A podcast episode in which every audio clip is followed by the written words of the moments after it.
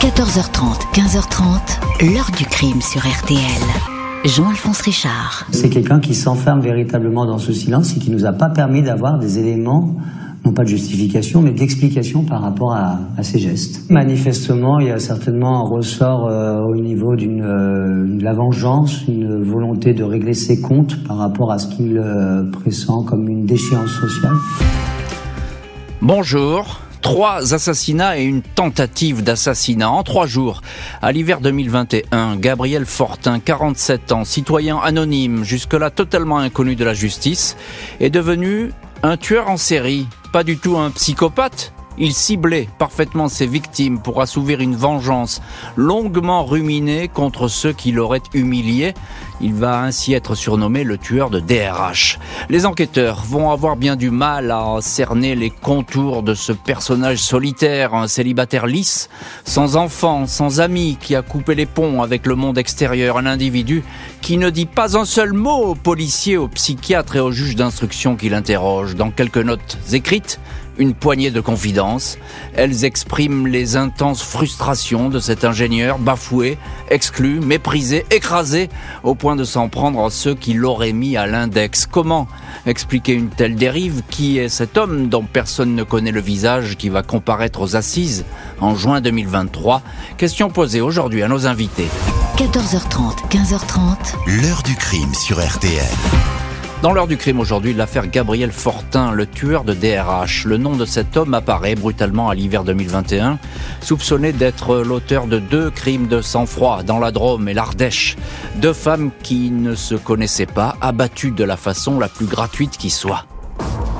Jeudi 28 janvier 2021, 8h57 du matin, les policiers de Valence sont avertis de coups de feu et d'une personne blessée à l'agence Pôle emploi de Valence au numéro 333 de l'avenue Victor Hugo. À leur arrivée, la panique règne dans le bâtiment. On leur désigne le premier bureau au fond du couloir à gauche. Ici gît une femme sur le sol, inconsciente, dans une mare de sang. Il s'agit d'une employée de Pôle emploi, Patricia Pasquion, responsable indemnisation. Elle venait de fêter ses 54 ans. Les médecins du SAMU ne parviennent pas à la ranimer. Ses collègues sous le choc racontent. Vers 8h50, un homme est apparu sur l'écran vidéo de l'interphone pour un rendez-vous. On lui a ouvert. Les images montrent effectivement cet individu taille moyenne, plutôt trapu, jean et veste grise, lunettes de vue, casquette sombre, masque chirurgical sur le nez, à cause de la pandémie de Covid. Il remplit le registre visiteur et inscrit le nom de Arzaoui Rachid. Il fait les 100 pas dans le hall. À 8h54, il se dirige vers le bureau occupé par Patricia Pasquion. Le personnel entend une détonation suivie d'un cri. Une employée se précipite, se retrouve nez à nez avec l'homme. Il tient un sac en plastique blanc d'où émerge le canon d'une arme. L'employé s'enfuit, trébuche. L'individu s'éclipse par la sortie de secours. Devant le bureau, les enquêteurs ramassent sept cartouches non percutées.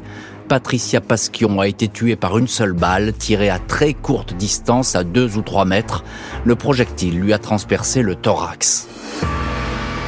Alors même que les policiers de Valence s'affairent dans les locaux de Pôle emploi, leurs collègues de Guy-Grange, commune juste de l'autre côté du Rhône, à 4 km, sont appelés pour une fusillade au sein de l'entreprise Faune Environnement, société qui fabrique des bennes à ordures. À 9h55, la police est sur place.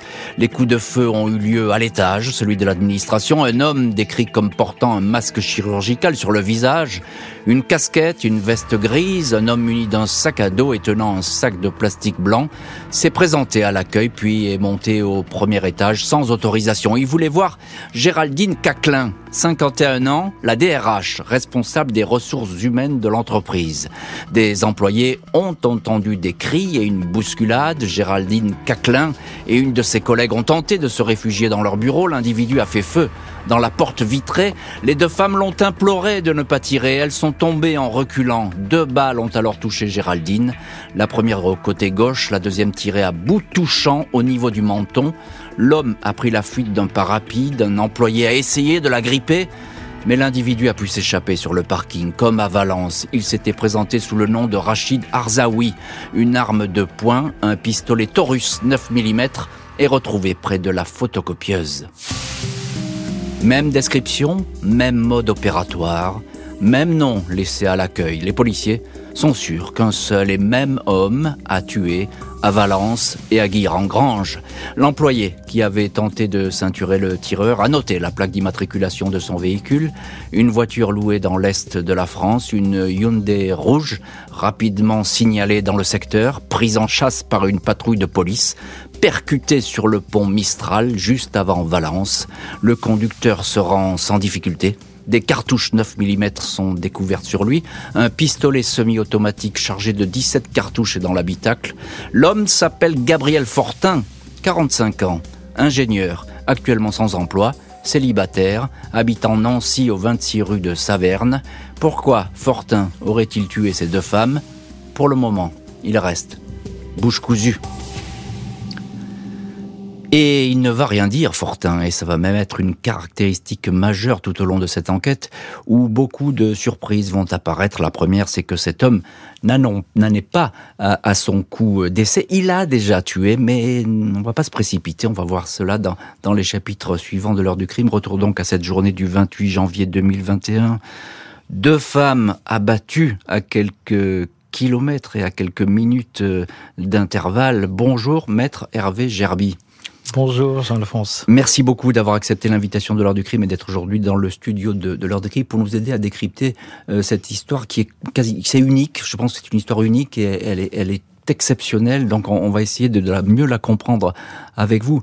Maître Gerby, euh, vous êtes avocat, je l'ai dit, vous êtes l'avocat euh, des sœurs de Patricia Pasquion. Alors Patricia Pasquion, c'est une des victimes qui a été tuée euh, à Valence. Hein, donc c'est effectivement la première même victime qui a été tuée à Valence. C'est cet employé de Pôle Emploi. Euh, ce qui frappe euh, dans le meurtre de Patricia Pasquion, mais aussi dans le dans le suivant, c'est-à-dire celui de Géraldine Caclin, c'est cette espèce de froideur, de détermination incroyable. Il n'y a aucune hésitation dans ce geste.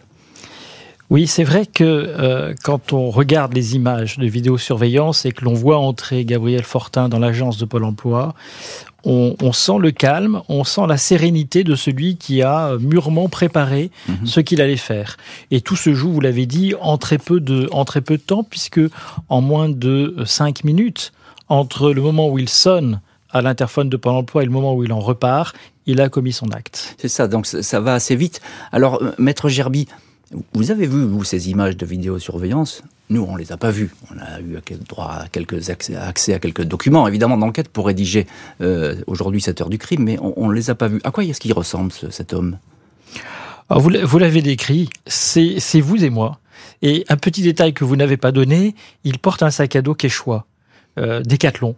Euh, je suis désolé pour la marque, mais ça veut dire que c'est quelqu'un de très banal. Mhm. Dans son apparence physique, c'est quelqu'un de très banal. Mmh. Alors, il y a ce premier meurtre, même si on sait qu'il a tué auparavant, mais on va y, on va y venir. Euh, il y a ce premier meurtre euh, à l'agence Pôle Emploi euh, de Valence. La victime, c'est Patricia Pasquion. Vous, vous défendez hein, ses sœurs dans cette affaire. Mais dites-nous, racontez-nous, dites-nous en quelques mots qui est Patricia Pasquion, parce qu'on va se demander ce qu'elle va faire dans cette histoire. Je défends les, les trois sœurs de Patricia Pasquion euh, qui se sont constituées partie civile pour savoir quel était le mobile et pour essayer de déterminer s'il y avait un lien entre euh, leur sœur et Gabriel Fortin. Patricia Pasquion est conseillère Pôle emploi, vous l'avez dit, chargée des indemnisations, chargée même des cas plutôt conflictuels. Ça fait des années qu'elle fait ce travail, c'est le travail le plus ingrat euh, pour, euh, pour un agent. ce que l'on sait, c'est la particularité du cas de Madame Pasquion, c'est que rien dans tous les éléments qui parlent de Gabriel Fortin, parce que beaucoup d'éléments parlent de lui-même, dans tous ces éléments-là, rien ne permet de la rattacher de façon nommément euh, à Gabriel Fortin. Donc c'est la petite particularité, euh, sans doute parce qu'elle a été tuée probablement pour ce qu'elle représentait, c'est-à-dire Pôle emploi. Elle représentait Pôle emploi, elle est mal placée aussi, il faut le dire, elle est dans un bureau dans le passage, c'est-à-dire qu'il y a ce couloir, et puis au bout du couloir, il y a l'issue euh, de secours, enfin la sortie, on est en plein Covid, donc on a aménagé deux sorties, il faut... elle, est au mauvais endroit au mauvais moment, j'ai envie de dire. il faut, il faut imaginer que euh, lorsque Gabriel Fortin rentre, il y a ce sas, il y a un petit hall d'accueil où euh, chacun remplit des documents, il patiente quelques instants et on le voit aller directement dans ce bureau qui se trouve juste à côté hmm. de la porte de sortie. Et derrière la porte de sortie, on est sur une voie sans issue. Il a garé son véhicule derrière une petite barrière qui clôture cette voie sans issue. Ça veut dire qu'en réalité, pour venir dans l'agence Pôle emploi, en sortant de son véhicule, il est passé devant le bureau de Patricia Pasquion. Il a pu la voir dans son bureau avant de pénétrer dans les locaux de Pôle emploi. Mais il avait affaire à Pôle emploi, euh, Fortin Alors, il avait toujours affaire à Pôle emploi pas celui de Valence. Il était inscrit sur euh, Nancy et euh, il était plutôt en fin de droit. Hmm. Mais donc d'un seul coup, euh, on imagine que c'est parce qu'il en voulait peut-être à Pôle Emploi qui voulait lui supprimer ses droits qu'il aurait agi. C'est la seule explication puisque de lui on n'entend rien, hein, il parle pas. On n'entend rien. Alors on sait qu'il va commettre ce crime à 5 km de là, cet autre assassinat. il a été à Pôle Emploi Valence dans les années 2010-2013, donc il connaît, il y a été indemnisé. Donc tout ça n'est effectivement pas sans lien. Bonjour Alain Cheval. Oui, bonjour. Merci beaucoup d'avoir accepté vous aussi l'invitation de l'heure du crime. Vous êtes au téléphone de l'heure du crime, vous êtes journaliste aux dernières nouvelles d'Alsace. Pourquoi les dernières nouvelles d'Alsace? C'est bien tout simplement parce que je l'ai dit euh, dans ce récit, euh, cet homme, il habite l'est de la France, il habite Nancy, au 26 rue de Saverne. Qu'est-ce qu'on sait, Alain Cheval, de, euh, de, cet homme qui finalement a grandi dans votre région? Tout à fait. On ne sait pas grand-chose, comme le disait le, très brillamment l'avocat. Maître Gerby. Maître Gerby, c'est quelqu'un de, c'est un anonyme parmi les anonymes. Euh, il ne fait pas parler de lui. Il a une existence somme toute, euh, euh, je vais pas dire triste parce que c'est un côté euh, très péjoratif, mais c'est pas quelqu'un qui, qui brille en société. C'est quelqu'un d'assez, euh, d'assez solitaire, d'assez taciturne. Euh, il a vécu euh, la plupart de ses années, de ses belles années, euh, toujours sur sur sur Nancy. Ça, il a un frère, ça c'est ce qu'on sait. Il a une mère qui est toujours vivante, mhm. qui habite aujourd'hui avec son frère. Ils habitent sur Strasbourg. on n'apprend pas grand-chose sur sur le, le, portrait de cet enfant qui est toujours décrit par ses, ses camarades d'école, par ses camarades de promotion, par ses camarades qu'il a croisés à l'armée, ou tout simplement par ses, ses anciens collègues de travail, comme quelqu'un de très discret euh, hmm. quasiment mutique. C'est d'ailleurs un, hmm. un, un, mot qui va traverser tout le dossier. C'est quelqu'un de très mutique qui ne parle pas, qui est pas forcément désagréable. Il est, il est assez agréable, il répond aux questions qu'on ne pense, mais c'est pas quelqu'un qui se met en avant. Non, il, se, effectivement, c'est le moins qu'on puisse dire parce qu'on va pas beaucoup entendre le son de sa voix. Euh, encore un, encore un mot, euh, Alain Cheval. Euh, il y a cette passion pour les armes. Ça, on va, il va y avoir une perquisition chez lui là à Nancy. On va, on va s'apercevoir qu'effectivement. Bah, c'est un fou de, de tir sportif, par exemple. Oui, c'était, il s'était inscrit à, plusieurs reprises et euh, il renouvelait ses, licences régulièrement. Euh, il a une, passion pour le pour les armes, pour le tir sportif. Alors, ce qui est étonnant, c'est que euh, on s'attend peut-être à, trouver un arsenal chez lui, ce qui n'est pas vraiment le cas. Hmm. On trouve par contre effectivement énormément de, de cartouches. Euh, prête à l'emploi. On trouve du matériel qui permet aussi de, de, de, fabriquer ces cartouches. Euh, en, en, termes d'armes retrouvées euh, sur place, on va juste retrouver un, un pistolet airsoft. Bon, c'est, c'est, c'est ça ressemble à des armes, mais ce ne sont pas vraiment des armes, ça tire des, des billes. Mhm. on va retrouver les licences. Donc on sait que les armes qu'il détenait, notamment deux armes de poing, sont détenues de manière tout à fait légale et déclarée. Mhm. c'est pas c'est pas c'est pas le profil d'un, d'un, d'un amateur fou comme on a pu en croiser dans d'autres dossiers euh, criminel euh, d'une hmm. personne qui collectionne les armes et qui en fait, euh, qui en fait une sorte d'objet, d'objet reconnu et voulu. Le fait est que cet homme a fait 500 kilomètres pour abattre deux femmes. On va découvrir que deux jours auparavant, il aurait déjà tué une femme et tiré sur un homme. Face aux policiers, Gabriel Fortin ne donne aucune explication sur les meurtres commis l'un après l'autre à Valence et à Guire-à-Grange. Il se tait, tout juste, admet-il, avoir loué à Nancy le véhicule qui lui a permis de voyager jusqu'à Valence. Il reste muet sur l'arme et les cartouches retrouvées dans la voiture. Il refuse de répondre aux questions sur toutes ces affaires, dit-il, qu'on veut lui mettre sur le dos. Il réfute les accusations. Après 48 heures de garde à vue, l'ingénieur est mis en examen pour avoir donné la mort avec préméditation à Patricia Pasquion et Géraldine Caclin. Les enquêteurs sont vite informés par les gendarmes de Strasbourg de l'implication du suspect dans deux autres affaires le 26 janvier en début de soirée, soit deux jours avant l'expédition meurtrière en Drôme, Isère, une femme, Estelle Luce, a été découverte morte sur le parking de son entreprise Knof à Volgansen, près de Colmar. Elle est directrice des ressources humaines, DRH. Elle était au volant, moteur démarré, ceinture bouclée, quand elle a été criblée de balles vers 18h, abattue de neuf projectiles tirés à bout portant, moins d'une heure après le crime. Les gendarmes ont été appelés par un habitant d'une commune voisine, Wattwiller, Bertrand Michel, également DRH, raconte avoir été attaqué chez lui par un faux livreur de pizza qui lui a tiré dessus. Il l'a raté, il l'a poursuivi, ils se sont battus, l'individu lui a échappé. Les expertises balistiques indiquent que l'arme utilisée pour ces deux attaques est le pistolet Glock, retrouvé dans la voiture de Gabriel Fortin. Bertrand Michel reconnaît en lui son agresseur. Quel est donc le fil rouge qui peut relier ces quatre enquêtes? À l'exception de l'employé de Pôle emploi, les trois autres victimes sont des DRH d'entreprises privées. Il apparaît que Gabriel Fortin a, il y a 13 ans, été salarié de Faune Environnement. En 2008, il a travaillé ici comme ingénieur mécanicien. Son ancien responsable décrit comme une personne introvertie qui ne donnait pas satisfaction. La direction avait demandé son licenciement. Géraldine Caclin, l'une des victimes, avait fait passer l'entretien préalable à ce licenciement. Manque de fiabilité et insuffisance professionnelle est-il mentionné dans son dossier. Fortin n'avait pas accepté cette mise à pied, il voulait rester dans l'entreprise. Géraldine Caclin avait dû le raccompagner jusqu'à sa voiture. Depuis cette date, Gabriel Fortin ne s'était jamais plus manifesté, il n'avait pas adressé de menaces.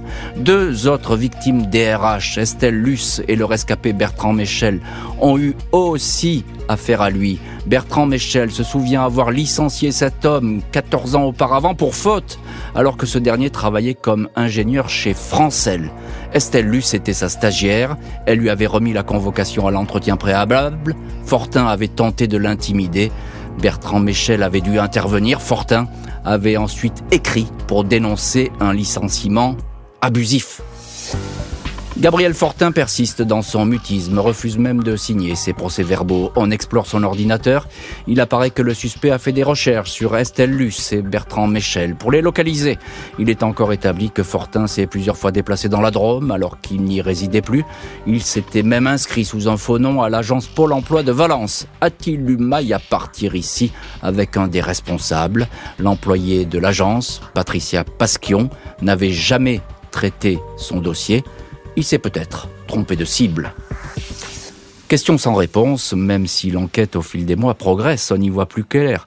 Euh, Gabriel Fortin, le suspect numéro un, ne parle pas, mais il écrit, et il écrit beaucoup. Il n'arrête pas d'écrire sur sa vie, sur ses idées les plus sombres. On va voir tout ça dans les chapitres suivants euh, de l'heure du crime. Bonjour maître Jean-Marc Muller-Thoman. Bonjour. Merci beaucoup d'avoir accepté l'invitation de l'heure du crime et d'être aujourd'hui au téléphone de l'heure du crime euh, depuis l'Alsace, je crois. Hein, c'est ça. Hein, vous êtes euh, ça. voilà, vous êtes avocat de la famille d'Estelle Luce. Euh, c'est la victime tuée à Volkansen, cette DRH qui a été abattue dans sa voiture. Maître Muller-Thoman, je vais vous poser la même question qu'à Maître Gerby parce que le, le, scénario se ressemble. Il y a une volonté de, de tuer avec une violence presque inouïe, j'ai envie de dire, parce qu'il a quasiment déchargé euh, toute son arme sur, euh, sur Estelle Luce. Oui, alors en réalité, j'interviens pour les enfants de, mhm. de Madame Luce. Mhm. Euh, et effectivement, euh, la volonté de tuer n'est absolument pas discutable. Le, il y a eu quatre balles qui ont été tirées, et ces balles, ces, ces, ces projectiles avaient tous euh, euh, un pouvoir létal. Mhm. Donc il y avait une forte volonté de, de tuer, ce d'autant que euh, qu'il a tiré à une distance d'environ 50 à 1m50. Mhm. Donc c'est tout à fait évident qu'il y avait une intention de tuer. Estelle Luce n'avait pas été menacée, elle n'avait pas reçu de lettres, elle n'avait pas fait donner de signes d'inquiétude. Alors, elle n'a pas été directement menacée dans ma lecture du dossier. Euh, simplement, elle avait fait l'objet de profils euh, sur les réseaux sociaux, de, faux profils, d'ailleurs M. Michel également, mhm. euh, ne m'en demandez pas plus, je ne sais pas trop, trop, bien comment tout, ça, tout cela fonctionne, mais elle directement n'a pas été menacée. C'est-à-dire qu'il y, y, avait, y avait quelqu'un qui se faisait passer pour elle, ou en tout cas qui l'a dénoncé sur les réseaux sociaux, c'est ça On peut le résumer comme ça, C'est ce que j'ai compris, hmm. avec ma modeste connaissance de ce qui est réseaux sociaux. Hmm, donc il n'y avait pas de, menace particulière. Euh, il lui reproche, il semble lui reprocher à travers euh, ses écrits, euh, le suspect numéro un, qu'elle était impliquée dans son licenciement, c'est ça? Alors ça c'est tout à fait vrai. Euh, Estelle Luce était à l'époque euh, une stagiaire. C'était la stagiaire de Monsieur Michel, qui était la deuxième personne qui, était visée par Monsieur Fortin. Euh, c'est la deuxième personne euh, contre qui euh, Monsieur Fortin a tenté de tirer, mais là, ça, ça a échoué, fort heureusement pour lui. Mhm. Mais c'était simplement une stagiaire. Euh, c'est Monsieur Michel qui avait le, la, la, compétence et le pouvoir pour le licenciement. Elle-même étant stagiaire, elle a simplement monté le dossier, on va dire. Mhm. On, on l'avait totalement oublié, ce, ce, Fortin. Enfin, que ce soit du côté de, de Monsieur Michel ou bien du côté de Estelle Luce, il était sorti des radars, j'ai envie de dire. Ah, complètement. Mhm complètement. Il n'y avait pas, il y avait pas de signe. Il s'est jamais manifesté. Non, mais c'est important. Hein. Oui, lui ne s'était pas manifesté. Il est vrai qu'on a su euh, après, lorsqu'on a, lorsque les investigations ont été menées, que euh, en réalité, euh, Monsieur Pourtin surveillait ces deux personnes. Et eh oui. Y compris physiquement, en se rendant, en essayant de savoir où ces personnes habitaient, où elles travaillaient. Il a fait des déplacements à plusieurs reprises. Il les a suivis? Alors ça, je ne sais pas. En tout cas, il savait où euh, l'un et l'autre habitaient et travaillaient, puisque euh, à un moment donné, même il a, une personne l'avait l'avait repéré en train de rôder autour du domicile de, de Madame Luce. Ah oui, donc il y avait vraiment une, volonté manifeste d'en savoir plus euh, sur ses prochaines victimes. On va le dire comme ça. Euh, Maître Hervé Gerby, vous défendez, vous êtes l'avocat des sœurs de Patricia Pasquion. Je l'ai dit, c'est l'employé de Pôle Emploi euh, qui a été tué à Valence. Alors quand on écoute Maître Muller-Thoman, votre confrère, évidemment c'est le même scénario qui se produit. Il y a cette envie de tuer. Euh, tout le désigne comme étant le, tireur dans tous les cas. Euh, on a l'impression qu'il a un plan, qui suit euh, méthodiquement quelque chose qu'il a préparé lentement. Alors, il est certain que l'instruction a montré qu'il y avait une préparation depuis des années de Gabriel Fortin. Et d'ailleurs, pour euh, rebondir sur euh, notre ami journaliste tout à l'heure et, les armes, euh, l'inscription au tir s'est faite sur de courtes années. Et je crois qu'en réalité, donc bien antérieurement au fait, je crois qu'en réalité, il a tellement tout préparé qu'il fallait qu'il puisse prendre des cours pour bien savoir manipuler les armes. Mmh. C'était son but. Pas par passion des armes, mais parce que dans son projet mortifère, il fallait ne pas laisser la moindre possibilité qu'il ne sache pas utiliser les armes. Ah, ah oui, alors là, vous allez assez loin, parce que ça veut dire qu'il a, pendant toutes ces années, hein, 10 ans, 13 ans parfois, il a euh, lentement organisé sa vengeance, on peut le dire comme ça. Oui, ce, ce que l'on... Il s'en est donné les moyens, en tout cas. Et ce que, ce que l'on voit et ce que dit euh, euh très bien le, le conseil de, des enfants de Madame Luce, c'est qu'effectivement, il y a, y a une montée en puissance, on va dire, d'un ressentiment, d'une rancœur, et puis jusqu'au moment où il va se dire qu'il peut passer à l'acte, et puis peut-être quelques années après, le passage à l'acte en lui-même. Donc tout ça s'étale sur de très nombreuses années. Euh, et quand tout ce qui est euh, relevé informatique, puisque l'informatique a été saisie, l'informatique a beaucoup parlé, on voit que probablement sur plus de dix ans, ça a été préparé. Mmh. Alain Cheval, vous êtes journaliste au DNA et vous êtes en ligne dans l'heure du crime. Euh, cet homme, euh, Gabriel Fortin, il y a une très longue série de licenciements. il est passé par plusieurs sociétés, mais chaque fois, ça s'est mal passé, j'ai envie de dire. Bah, c'est ce qu'on a un peu l'impression en regardant son, son parcours. Euh, sorti de l'armée, euh, il va faire un, un, contrat très court en Allemagne. Ça se passe pas forcément très bien. Bon, il voulait pas le garder de toute façon.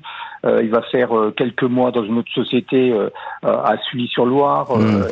Et, et, en fait, on va dire que son, son parcours chaotique va, va, débuter vraiment en octobre 2005, quand il se retrouve à la société française à Galadon où il sera licencié. En, en, fait, on lui reproche toujours la même chose, des problèmes relationnels. Euh, d'être renfermé, renfermé d'être incapable de travailler en équipe et, et, et surtout d'être incapable de se remettre en question. Mmh. Donc euh, c'est vrai que pour quelqu'un qui a, qui a, quand même un certain niveau d'études, un poste qui est relativement important. Mmh. important. Euh, il, y a une, il y a une double frustration, c'est-à-dire il n'arrive pas à exercer son métier et surtout il se fait licencier pour systématiquement les, les, les mêmes motifs. Mmh. Et je pense que tout ça, ça va, ça va alimenter cette cette haine envers, envers les DRH, puisque pour, pour lui, forcément, il faut qu'il y ait un coupable. Et, c'est vrai qu'on comprend mieux un peu pourquoi il a, il a, nourri ce, projet à, à, long terme. Cette haine et cette paranoïa, on pourrait le dire comme ça. Le suspect était lourdement armé. Voulait-il faire de nouvelles victimes?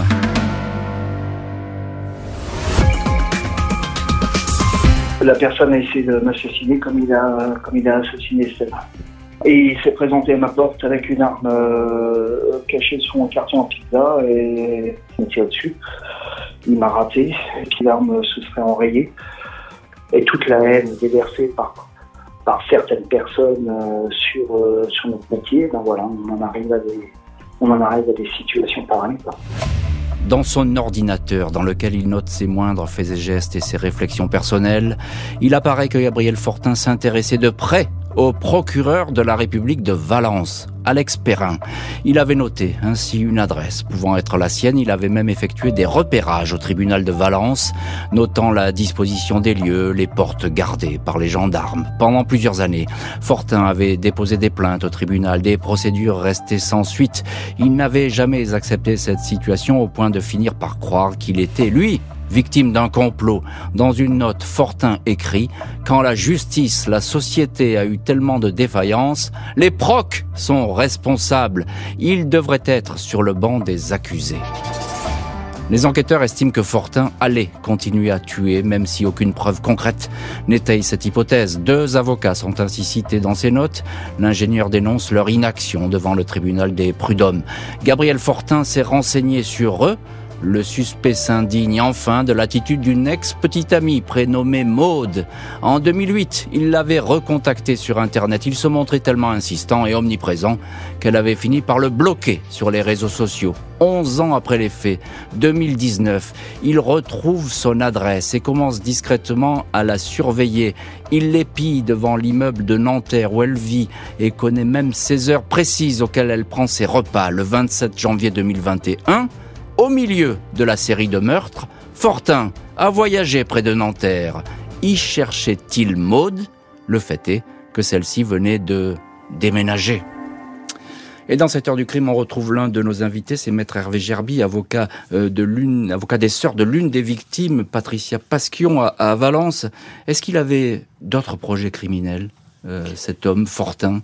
Euh, encore une fois, il parle pas, mais on croit le deviner à travers toutes ces reconnaissances qu'il fait.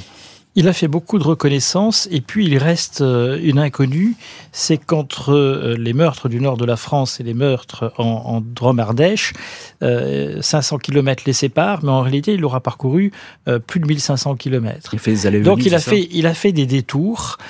tous, toutes ces détours ne sont pas expliqués. Donc est-ce qu'il a fait d'autres repérages? C'est possible. Mhm. Et, et vu l'armement qui était encore avec lui au moment où il est interpellé, il est fort probable qu'il ne devait pas s'arrêter, selon lui, euh, à faune environnement. Oui, absolument, parce qu'il y a beaucoup, beaucoup de cartouches, beaucoup de munitions. Euh, il y a deux pistolets au moins. Enfin bon, ça fait quand même beaucoup hein, pour, pour un homme qui veut tuer peut-être que, j'ai envie de dire, que trois personnes. Trois ah bah, personnes de trop, évidemment. On peut penser que la liste des personnes qu'il rend responsables de sa situation passée et actuelle est effectivement longue pour Gabriel Fortin. Maître Jean-Marc Muller-Thoman, on vous retrouve dans cette heure du crime. Vous êtes, vous, l'avocat de la famille de la famille d'Estellus, en tout cas des, des sœurs, hein, c'est ça, d'Estellus Non, des enfants. Des enfants, pardon, voilà, c'est noté une bonne fois pour toutes. Vous êtes l'avocat des enfants euh, d'Estellus, une des victimes, celle qui a été tuée à Volkansen, euh, en Alsace. Euh, il y a quelque chose qui est frappant dans cette histoire à, propos de Fortin, c'est cette espèce de persévérance. Il lâche pas. Il y a, pendant des années, il va, euh, il va faire, il va ruminer sa, vengeance. Ça, c'est très troublant quand vous lisez le dossier, maître Muller-Thoman. Alors, euh, c'est non seulement troublant, mais je trouve que c'est tout à fait exceptionnel. Mhm. On vous a parlé tout à l'heure, tout à l'heure du caractère tout à fait exceptionnel de ce dossier. C'est véritablement ça qui interpelle et qui intrigue.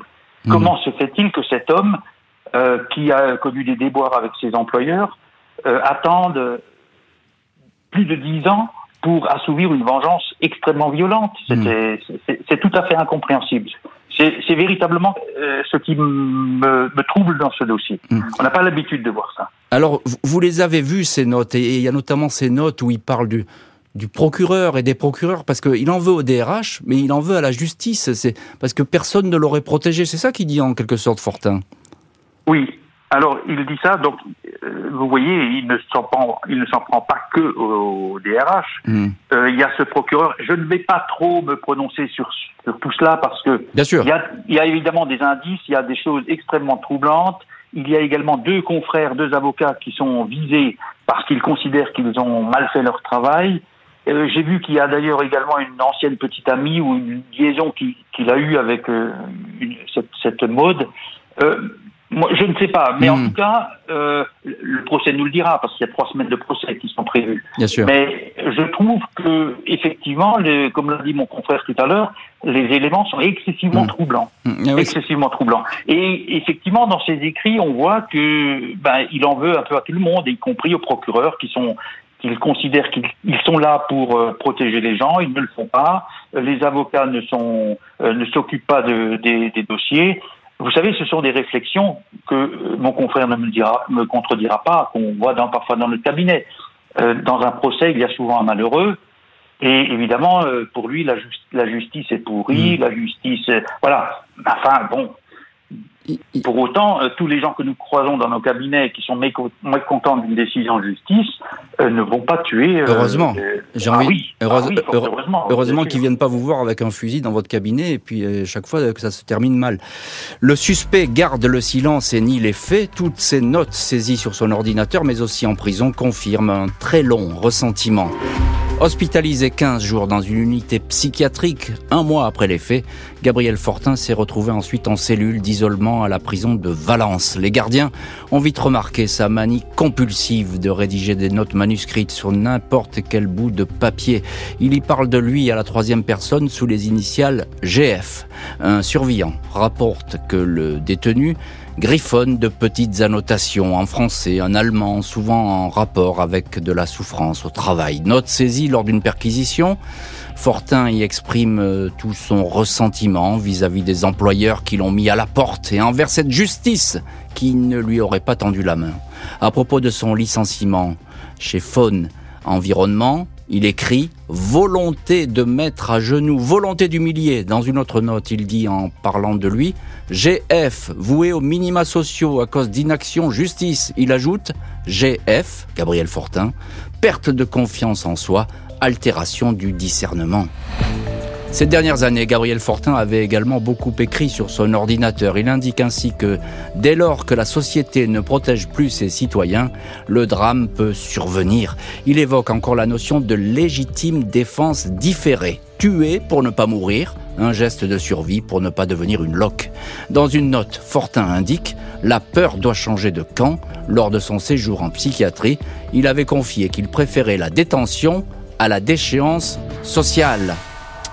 Et on retrouve dans cette heure du crime l'un de nos invités, c'est Alain Cheval, journaliste aux dernières nouvelles d'Alsace et qui suit euh, cette affaire pour les DNA.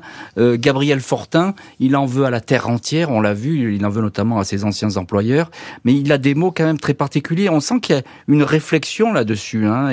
Il, dit la peur doit changer de, camp. Il, justifie une légitime défense pour euh, ces meurtres, même s'il les nie, il ne les reconnaît pas. ça va très loin. Ben, je pense qu'il se donne une sorte de, droit euh, d'exécuter les gens euh, euh, suite à une, longue réflexion ou à, une traversée du désert, puisque en, en fait c'est véritablement une traversée du désert, puisqu'il est seul face à lui-même, face à ses réflexions, face à ses souffrances d'avoir été mis de côté, mis à l'écart de la société.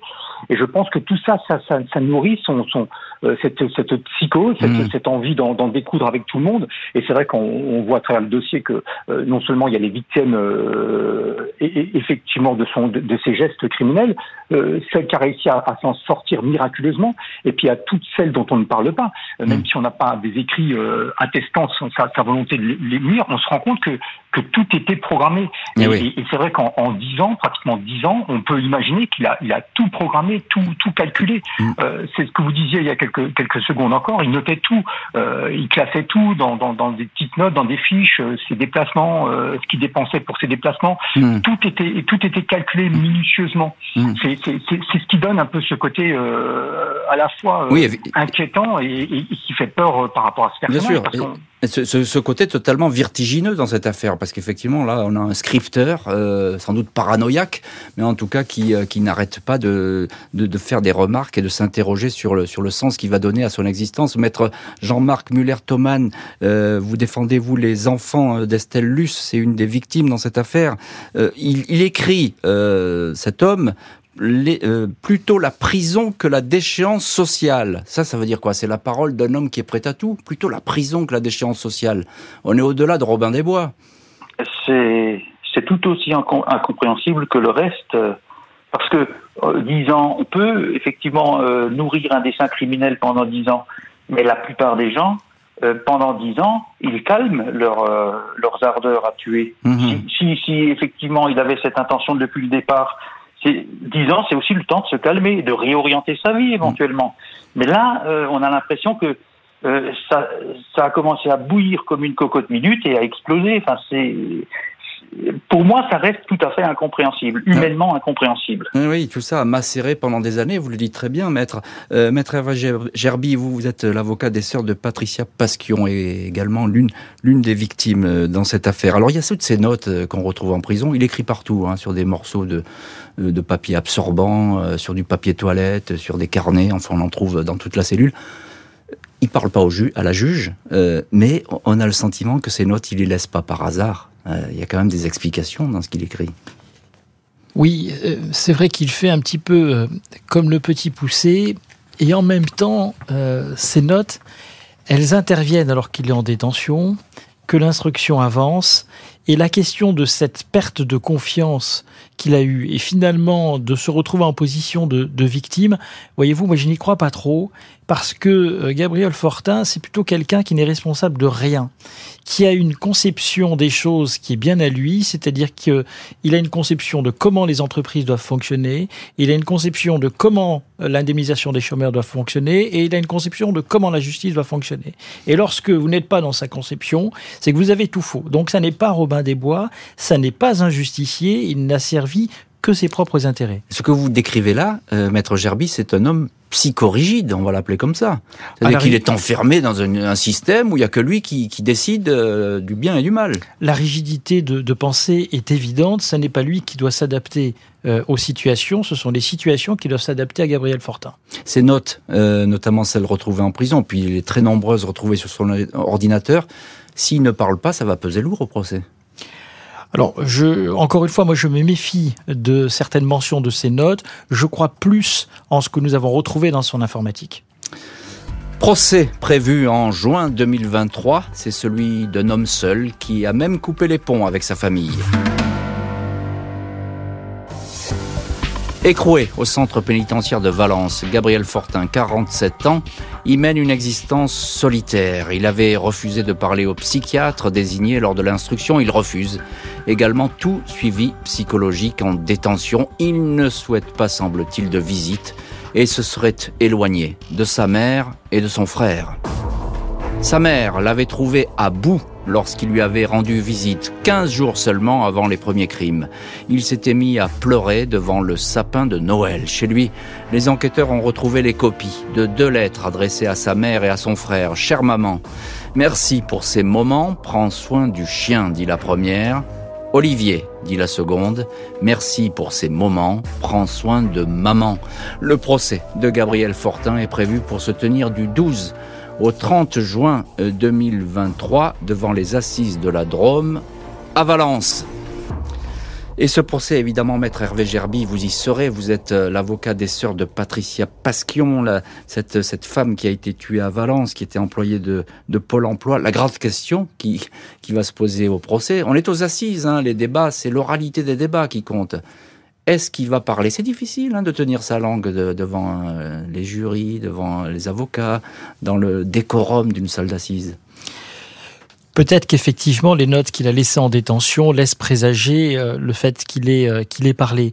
Je crois cependant que Gabriel Fortin nous a tous mis en position d'attendre ce qu'il a à dire. Et moi, je n'ai pas envie que nous soyons dans cette position.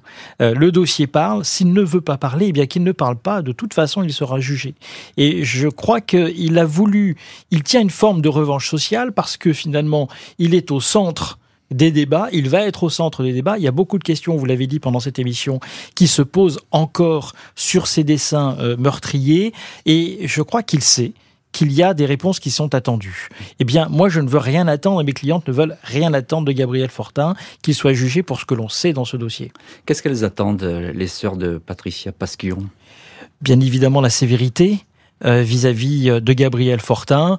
Si ce procès peut permettre aussi d'avoir des éclairages sur un autre pan de ce dossier qui est la plainte qu'elles ont déposée pour la question de la sécurité à Pôle emploi, eh bien tant mieux. Mais mhm. vis-à-vis de Gabriel Fortin, c'est certain, elles n'attendent rien de ce personnage. Pas, pas un mot, pas non, rien, rien du tout.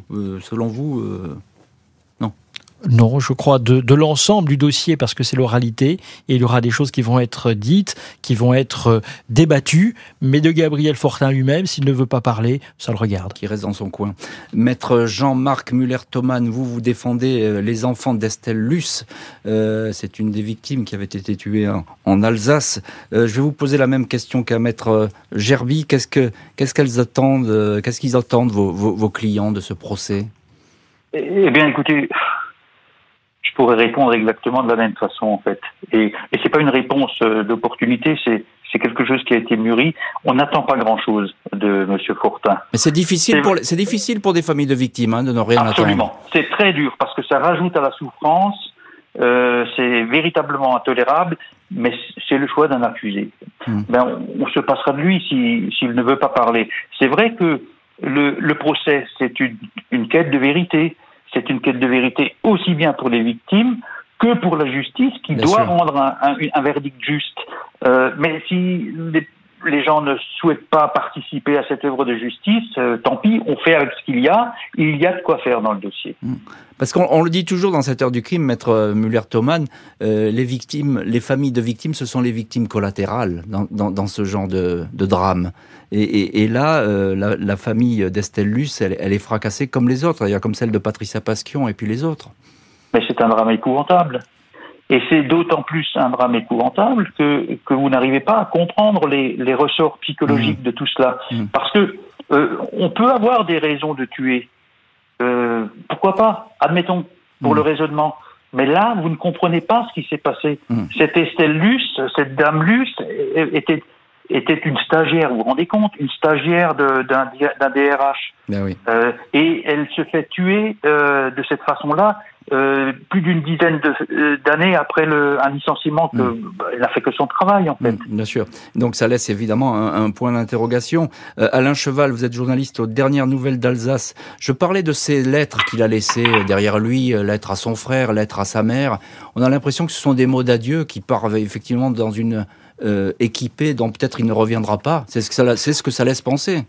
Oui, il y a une double lecture. Soit effectivement c'est une équipée, euh, il sait qu'il va être euh, éventuellement abattu, euh, ça ressemble à une lettre d'adieu, mais c'est peut-être aussi simplement, il sait qu'il va, qu'il va devoir répondre de ses gestes devant la, la, la justice et qu'il sait que, vu la gravité de ce qu'il a commis, il ne sortira jamais de prison. Mmh. Euh, après, par rapport à ce qu'ont, ce qu'ont pu dire euh, les, les, les, avocats euh, invités, c'est qu'effectivement, je pense qu'on ne doit pas s'attendre à grand-chose de ce, de, de, ce procès d'assises. Il ne parlera pas. Mmh. Et, et, ce qui me fait dire ça, c'est son comportement même en, même en détention, c'est-à-dire il ne, il ne voit personne. il a eu, je crois, un seul courrier de son frère auquel il n'a pas mmh. répondu. Il refuse euh, les visites en prison. Il a, il, a, commencé à rédiger une lettre à sa mère qu'il n'a pas envoyée, euh, dans, lettre dans laquelle il demandait à sa mère de ne pas venir. Euh, mmh. les, les, deux seules personnes euh, qui l'aimaient, son frère et sa mère n'ont plus accès à, la parole avec lui. Donc je ne vois pas comment, mm. par quel miracle il va pouvoir euh, parler ou dire les choses. Mm. Euh, surtout que le, travail des psychologues ou des psychiatres ne peut pas se faire. Bien sûr, bien sûr. Il a, il a fermé la porte de sa forteresse. Un dernier mot avec vous, maître Hervé Gerby. Est-ce qu'on sait aujourd'hui qui est Gabriel Fortin? On peut se donner quelqu'un finalement d'ordinaire. Mm Il a été interpellé de façon ordinaire. Il n'y a rien d'héroïque ni dans sa démarche, ni dans la façon dont il a été interpellé, ni dans sa détention. Il n'y a rien d'attendre d'héroïque au moment du procès. Merci beaucoup, maître Hervé Gerby, maître Jean-Marc Muller-Thoman et Alain Cheval d'avoir été aujourd'hui les invités de l'heure du crime. Merci à l'équipe de l'émission, Justine Vignot, Marie Bossard à la préparation, Boris Pirédu à la réalisation. L'heure du crime, présenté par Jean-Alphonse Richard sur RTL.